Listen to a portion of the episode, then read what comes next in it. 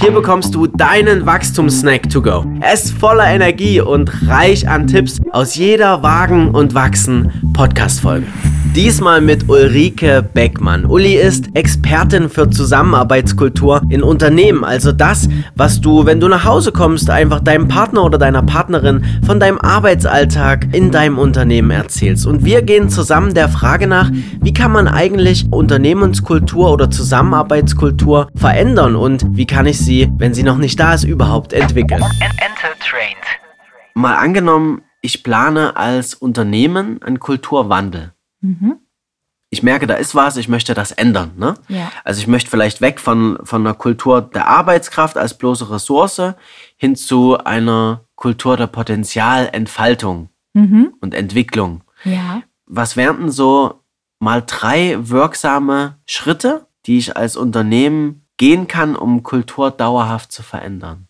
Wir reden immer sehr ausschweifend von, ich hätte gerne eine gute Kultur oder ich möchte in meinem Unternehmen gerne eine gute Unternehmenskultur etablieren. Was heißt das für dich ganz konkret?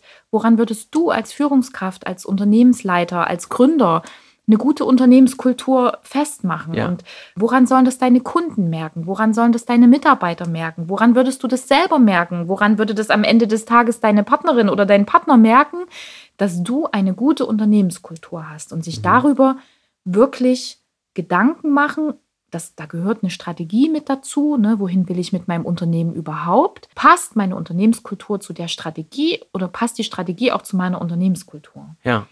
Schritt eins, Klarheit. Ja. Und dann schau ganzheitlich hin. Wie ist es denn tatsächlich aktuell? Und mhm. geh nicht nur von deiner Wahrnehmung aus, sondern frag deine Mitarbeiter, frag deine Kunden. Ja, mhm. was nehmen die denn wahr, wenn sie zur Tür reinkommen?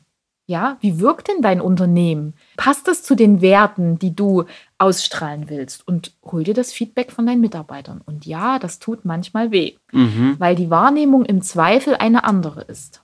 Und dann plane ganzheitlich und langfristig. Ist das das dritte, Uli? Ja, das ist das dritte. Das ist ein bisschen, weißt du, manchmal kommen dann welche und sagen, oh, da mache ich ein Team-Event. Ne, da gehen wir mal alle abends zum Afterwork. Mhm. Oder ich mache jetzt morgens immer ein Frühstück mit ja. allen, ne? einmal ja. die Woche. Ja. Oder ich stelle mir einen Tischkicker ins Büro, weil ich habe mal gesehen, das ist in so einem Startup-Unternehmen gut angekommen. Das ist gefährlich, weil das sind dann so, so Einzelgimmicks, die verpuffen in der Regel. Dann ist die Enttäuschung danach riesengroß, dass sich nicht wirklich was geändert hat.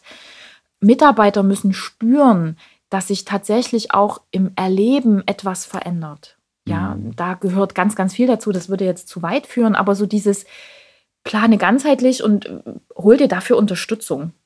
Ja. Ja. Und werde dir auch bewusst, das ist eigentlich so der, der Grundgedanke, der unterm allen ist, wenn ich etwas verändern will, egal ob als, weil ich Mitarbeiterin bin oder Mitarbeiter, ob ich Unternehmensleiter bin, Gründer, Geschäftsführer, wenn ich was verändern will, fang mit dir selber an.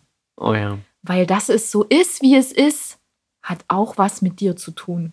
Mhm. Und wenn ich etwas verändern will, komme ich nicht umhin, mich mit mir selber auseinanderzusetzen. Dankeschön. Das war dein Wachstumssnack to go. Noch mehr Tipps und spannende Stories sind in der kompletten Wagen und Wachsen Podcast Folge. Ich freue mich total, wenn du reinhörst. Viel Spaß damit, dein Bastian. Enter Trained.